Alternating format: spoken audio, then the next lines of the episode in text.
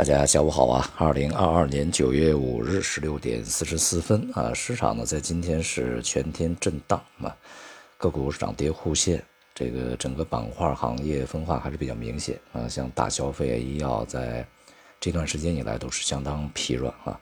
我们从这个整个市场的一个走势来看呢，呃，一些大消费股，这个如果他们没有能够去完成充分的修正的话，恐怕呢，就是很难啊，这个出现，呃，持续的一个这个重回牛市的一个状态啊，呃，类似像白酒啊，之前我们也反复说过啊，至少整体的白酒板块可能会被腰斩啊，才有可能会是相对充分的，甚至呢要达到百分之六十至七十的调整啊，至少六十左右吧，呃，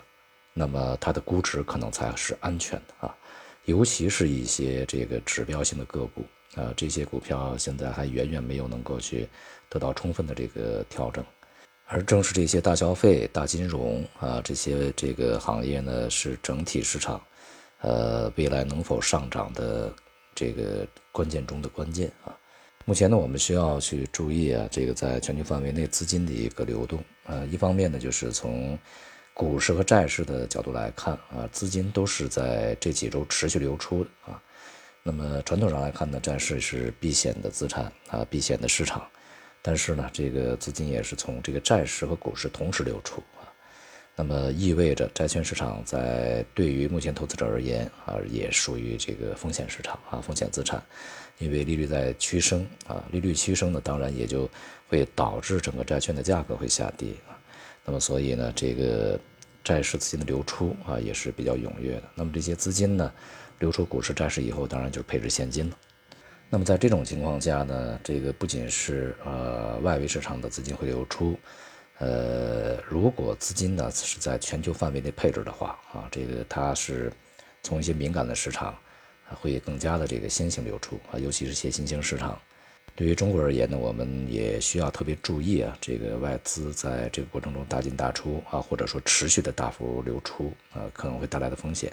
那么像今天的这个北向资金又是在流出啊，而且这一段时间的成交啊相当低迷啊，显示市场没有太多的这个交易的热情啊，参与的热情。全球呢主要经济体利率趋升的这个步伐是没有放缓的啊，像美国呢已经啊明确的提出这个。呃，通胀的控制呢，要以牺牲就业等等的一系列代价来去换取啊，所以说在这个过程中的就业一定会这个呃萎缩的啊。对于中国来讲呢，相关部门在前几天吧，啊也非常明确的表示，在未来一段时间啊，物价有可能会上升，因为这些这个要害部门啊，他们掌握着非常准确的详实的数据啊，所以说他们这么讲呢，基本上。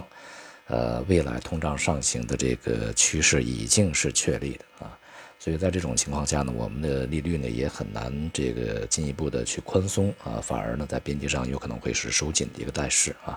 所以呢，对于金融市场来说啊，当前的环境呢是越来越收紧的，而从这个股票的行业板块来说呢，在近一段时间啊，一些传统的能源啊，还有一些周期的行业呢，表现相对比较坚挺一些啊。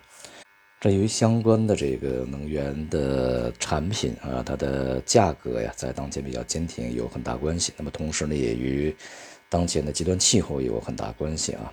不过呢，由于在之前啊，这些行业板块呢也已经上涨的非常充分啊，或者说这轮反弹吧，展示的非常充分。那么上方的这个空间究竟还有多少呢？是我们呃需要去谨慎对待的啊。呃，市场呢，这个有的时候波动会比较大。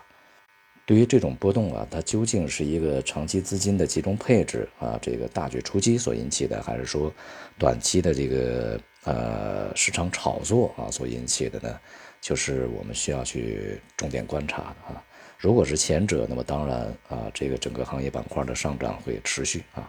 如果是后者呢，它就会非常快的这个昙花一现结束。目前呢，由于整个这个全球市场的不太稳定啊，所以说呢，对于个别板块的一些盘中异动啊，